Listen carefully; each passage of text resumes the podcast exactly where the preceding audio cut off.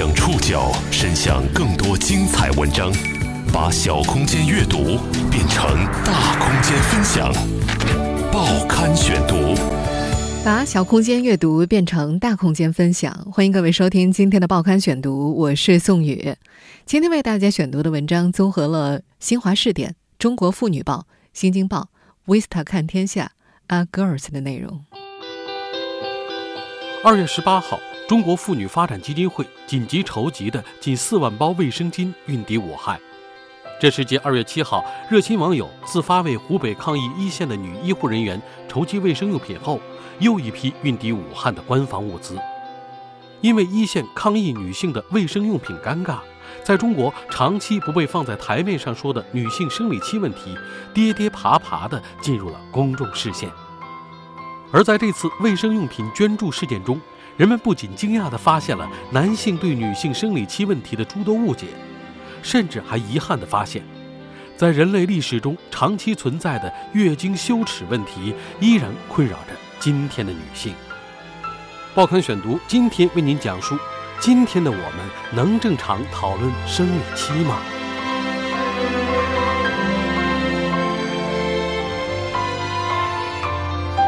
女性生理期的问题。最近终于出现在了公共讨论空间里。根据新华视点二月十八号的报道，中国妇女发展基金会紧急筹集的近四万包卫生巾已经运抵了武汉，开始向抗疫一线的女医护人员发放。根据捐赠方的意愿，结合前期捐赠和需求情况。湖北省妇联安排将这批卫生巾发放给驰援武汉市武昌区、青山区的医护人员，以及华中科技大学同济医学院附属同济医院抗疫一线的医护人员。中国妇女发展基金会的相关负责人表示，鉴于湖北抗疫一线女医护人员对卫生巾需求量大，将继续联系捐赠，为他们提供保障。这些天。为一线抗疫女医护人员紧急提供卫生用品的，还有不少卫生用品的生产企业。根据《中国妇女报》和《新京报》在同一天的报道，恒安集团总裁许连杰决定，湖北抗疫一线医护人员的卫生巾，他们全包了。目前呢，我们公司相关部门已经全部都行动起来了，快速盘整产品，组织物流，也将与湖北的相关部门来合作，将我们的产品直接送达到有需要的各大医院。我们也将持续向一线的女性护理人员提供免费的卫生用品，直至疫情结束，直至战役胜利。抗疫一线女医护人员生理期对卫生用品的需求，终于引发了社会各界的集体讨论。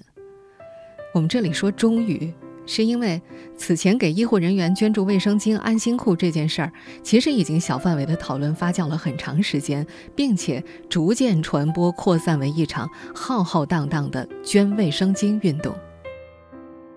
这场捐卫生巾运动的起点是二月七号微博博主梁玉 Stacy 的一条微博，他好奇的在微博中询问女性医护人员长时间穿着防护服如何解决生理期问题。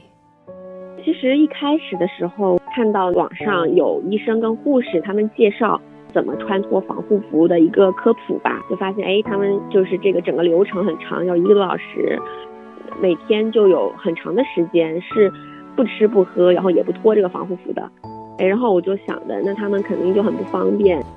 自从新冠肺炎疫情爆发以来，口罩、防护服一直是紧缺资源。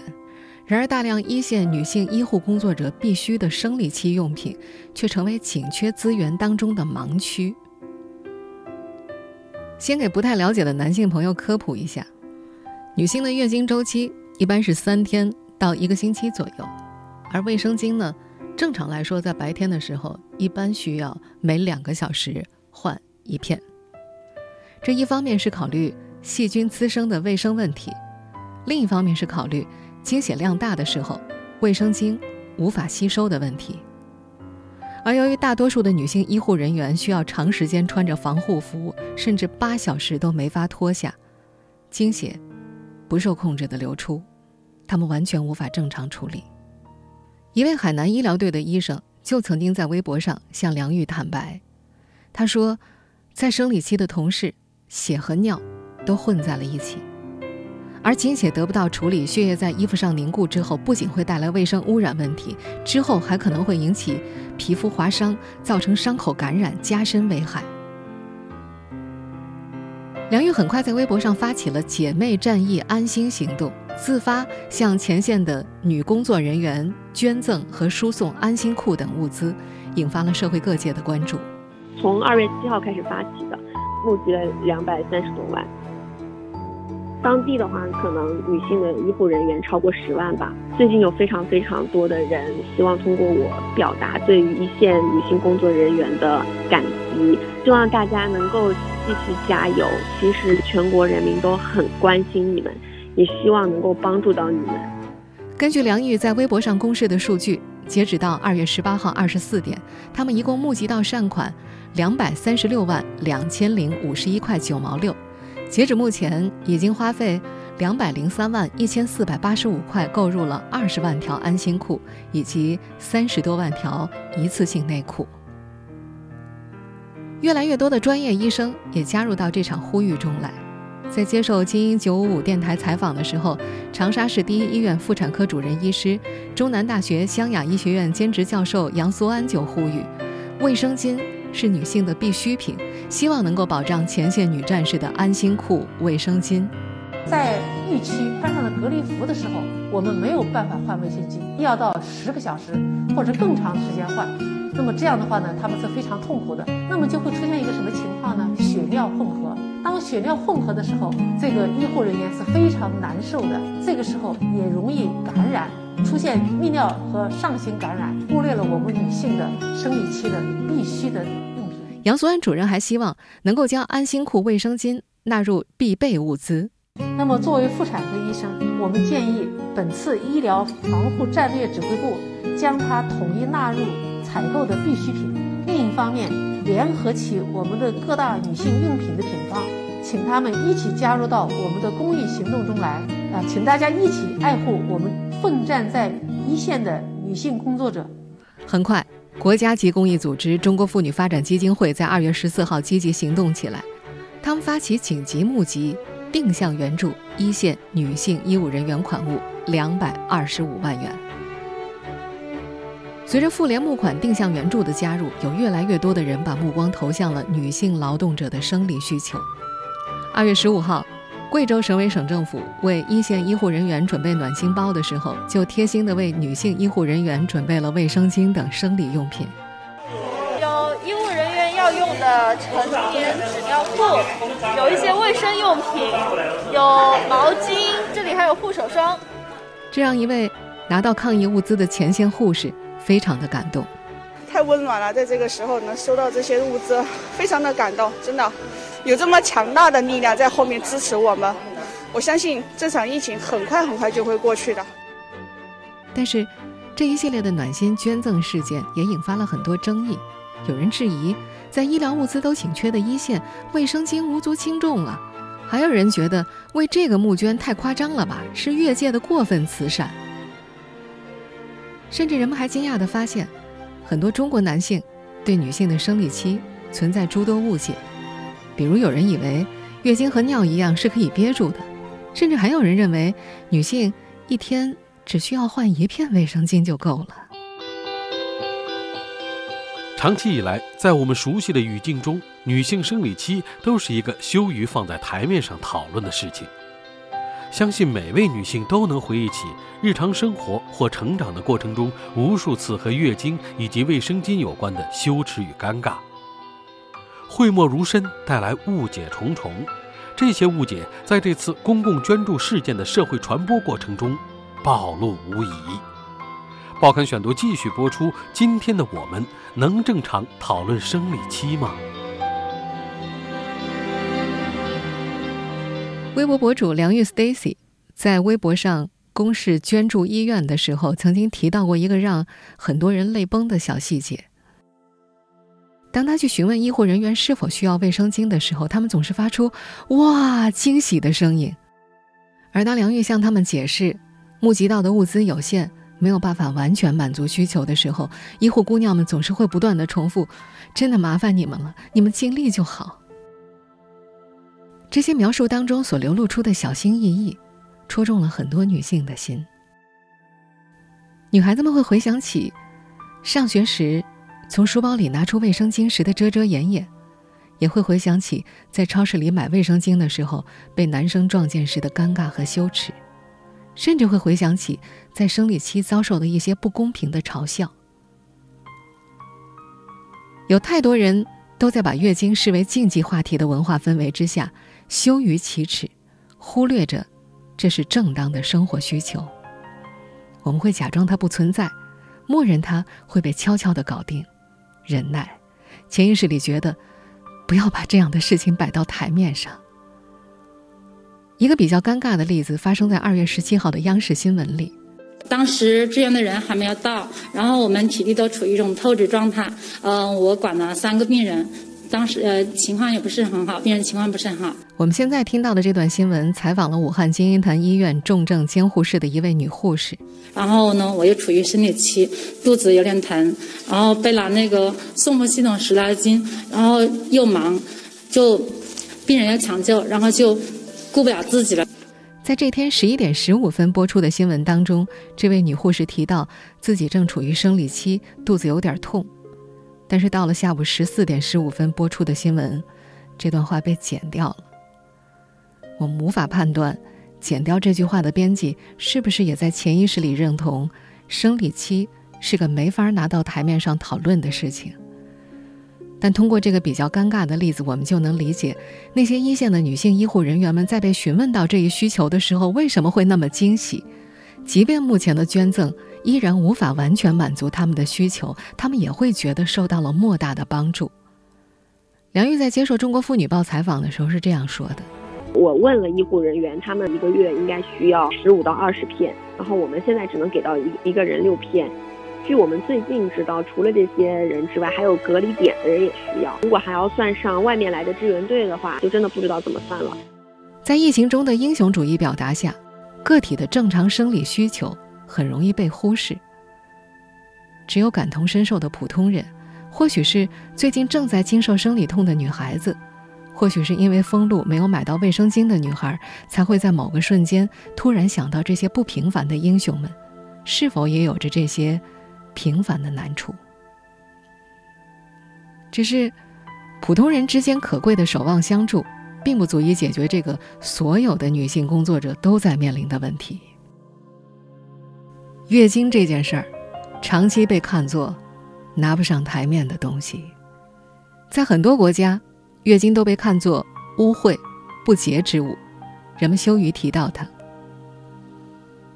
韩国热门小说《八二年生的金智英》当中，描写金智英月经初潮有这么一段文字：金智英听说，有些同学的爸爸得知女儿初来月经，送了一束花给他们；有些同学则是和家人一起切蛋糕来庆祝。但大部分女同学只会把这件事与母亲、姐姐或者妹妹分享，甚至把月经视为某种麻烦、疼痛、羞于启齿的秘密。金智英的家庭也不例外，母亲似乎也认为这是一件不该说出口的事情，甚至避免直接谈论，只含蓄的舀一勺热腾腾的泡面汤给金智英，表示关心。小说中，金智英母亲这样的反应，在现实生活当中并不少见。这跟法国存在主义作家、女权运动创始人之一西蒙·福波娃在《第二信》当中所提到的如出一辙。他写道：“母亲甚至更愿意向他们的女儿透露怀孕、分娩甚至性关系的秘密，而不是月经的秘密。月经出现前的时期，女孩还没有厌恶自己的身体，她对变成女人很骄傲。她还没有明白在她身上产生的现象的意义。初潮，向她揭示了这意义。”羞耻感出现了。月经羞耻，在人类历史的发展历程中一直存在。即便是今天看来更加开放的西方，经血也被看作是禁忌，不能被提到。尤其是在宗教当中，无论是基督教还是伊斯兰教，都有将来月经的女性视作不洁净的说法。甚至在今天中国的很多地方，在举行葬礼等仪式的时候。也会有一些不允许经期女性在场的说法。迷信的老说法是说，容易冲撞神灵。在现实生活当中，女生们对于生理期、对于月经名称的提法，也非常的隐晦。大姨妈来了，老朋友来了，例假来了，一个月又到了，各种各样。一项涉及一百九十个国家、九万多名受访者的调查发现，为了避免在男性面前提及月事，世界各国的女性绞尽脑汁创造了五千多个月经的含蓄说法，包括什么画家来了、鲨鱼粥、血腥玛丽等等等等。依然在我们这个社会广泛存在的月经羞耻，有深刻的历史原因。毕竟，放眼全球，月经这个话题真正进入公共空间也还不到五十年。这让整个社会对月经都存在着诸多误解，甚至直到今天，还有部分国家的男性认为月经是一种只有女性会得的疾病。报刊选读继续播出。今天的我们能正常讨论生理期吗？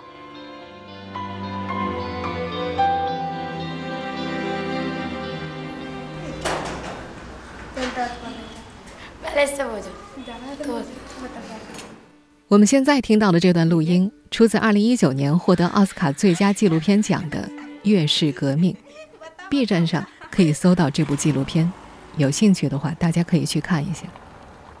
在这段不长的纪录片的一开头，对于印度男孩女孩关于月经的采访，会让人惊讶：这真的是在现代文明社会吗？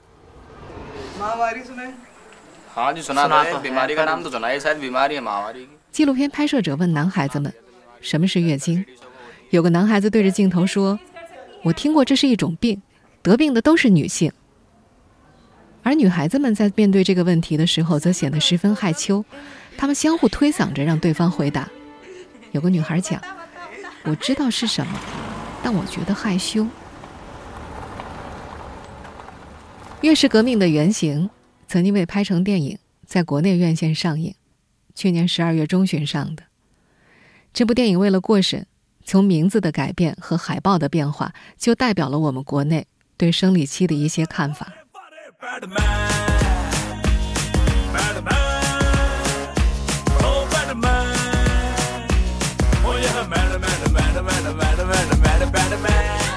现在听到的就是这部电影的主题曲。这部原名应该直译为《护垫侠》的电影，最后在国内上映的时候被叫做《印度合伙人》。海报上，男主角拉克西米手上拿的卫生巾也被改成了一张纸。这部电影是根据印度草根企业家阿鲁纳恰拉姆·穆鲁加南萨姆的真实事迹改编的。当时在印度，有百分之八十以上的女性因为贫穷无法使用女性卫生用品。包括穆勒加南萨姆的妻子也一样，他们会使用旧布、报纸、麻袋、干草、塑料，甚至还有牛粪，否则就什么都不垫。因为发现妻子的这一需求，穆勒加南萨姆决定自己来发明卫生巾。最初，他用切碎的羊毛发明的首款卫生巾无法吸血，他不断的更新技术，创造出新版的卫生巾，然后让自己的妻子来测试。当他发明的速度远远超于妻子的生理节奏之后，他开始自己穿上仿制的子宫，用橡皮囊填充动物血后，放在臀部，通过一条管子来疏导经血，模仿月经。他穿着这个设备不断走路、跑步，甚至骑车来测试吸血的效果。最终，他成功了，成为印度最知名的社会企业家之一，还被《时代》杂志评为2014年世界上最具影响力的一百人之一。尽管获得了荣誉，但在印度，穆鲁加南萨姆一度被人们看作异类和变态。而他之所以自己做测试，也是因为没法找到愿意尝试卫生巾的女性。这是在印度，人类历史上第一款卫生巾是一八九六年美国的约翰逊公司所生产的李斯特毛巾。没错，它那时候还不被叫做卫生巾，而被叫做毛巾。因为社会对于卫生巾的讳莫如深，这款产品无法营销和宣传，最终以失败告终。等到了一战时期，护士们发现用来帮助受伤士兵包扎的纤维绷带吸血的效果很棒，远远好过他们平时生理期使用的棉布和亚麻布。到了1921年，现存历史最悠久的卫生用品品牌高洁丝开始生产抛弃式卫生棉。也是从这一年开始，女性卫生用品的历史才被正式改变，真正意义上的卫生巾出现了。不过当时这种卫生棉要用钩子或者扣子固定到特殊的裤子上或者袋子上，直到二十世纪七十年代发明了粘合带，才解决了这个问题。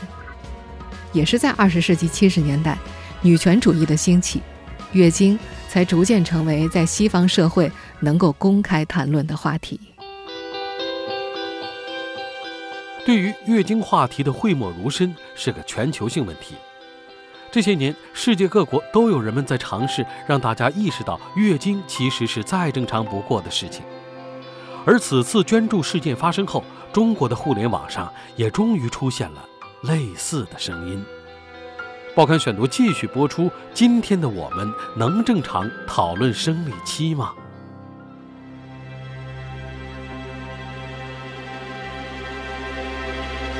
全球对月经问题的讳莫如深，一个最直观的印证就是我们看到的卫生巾广告。几乎全世界生产卫生巾的公司都会使用蓝色来代替血液的红色，虽然大家都知道没人会流着蓝色的血。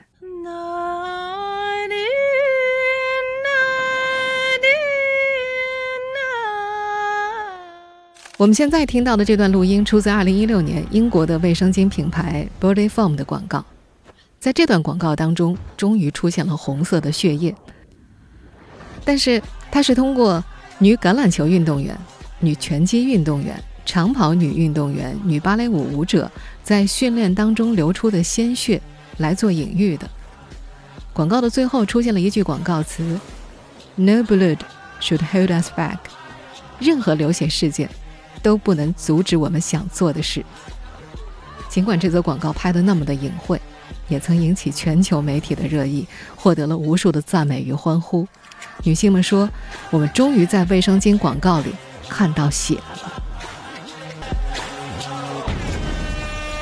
在连续推动了两年多之后，二零一九年二月份，全球统一码联盟终于审核通过了代表月经的表情——一滴红色的液体。这是为了鼓励女性们能够更加从容地和家人朋友谈论月经这件事儿。让人们认识到月经其实是一件再正常不过的事情，但遗憾的是，目前这个表情符号还并没有在中文互联网世界里普及。二零二零年的春天，借由给抗疫一线的女性医务人员捐生理用品，全国很多女性开始在公共语境当中开始讨论我们这个社会依然讳莫如深的月经羞耻问题。率先为一线女医护人员募集卫生巾的微博博主梁玉 Stacy 就通过微博和她的微信公号为女性月经证明，试图揭开这块污名遮羞布。微博用户姐妹编辑部也发起了“这是我的经血，月经不羞耻”等话题活动，他们呼吁更多的女孩画出卫生巾或卫生棉条，勇敢地面对这项很正常的生理现象。有越来越多的人发微博。配图卫生巾，带上“月经不羞耻”的话题，让谈论月经自由这件事儿有了一定的可能性。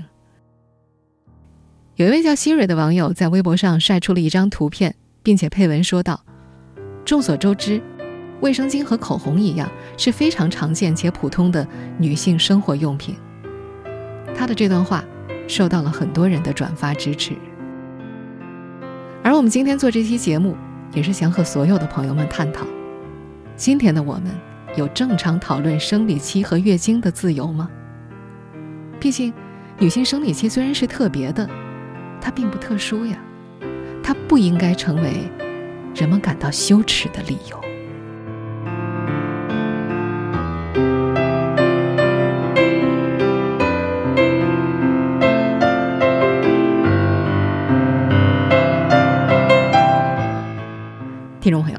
上您收听的是《报刊选读》。今天的我们能正常讨论生理期吗？我是宋宇，感谢各位的收听。今天节目内容综合了新华视点、中国妇女报、新京报、Vista 看天下、A Girls 的内容。收听节目复播，您可以关注《报刊选读》的微信公众号“宋宇的报刊选读”。我们下期节目时间再见。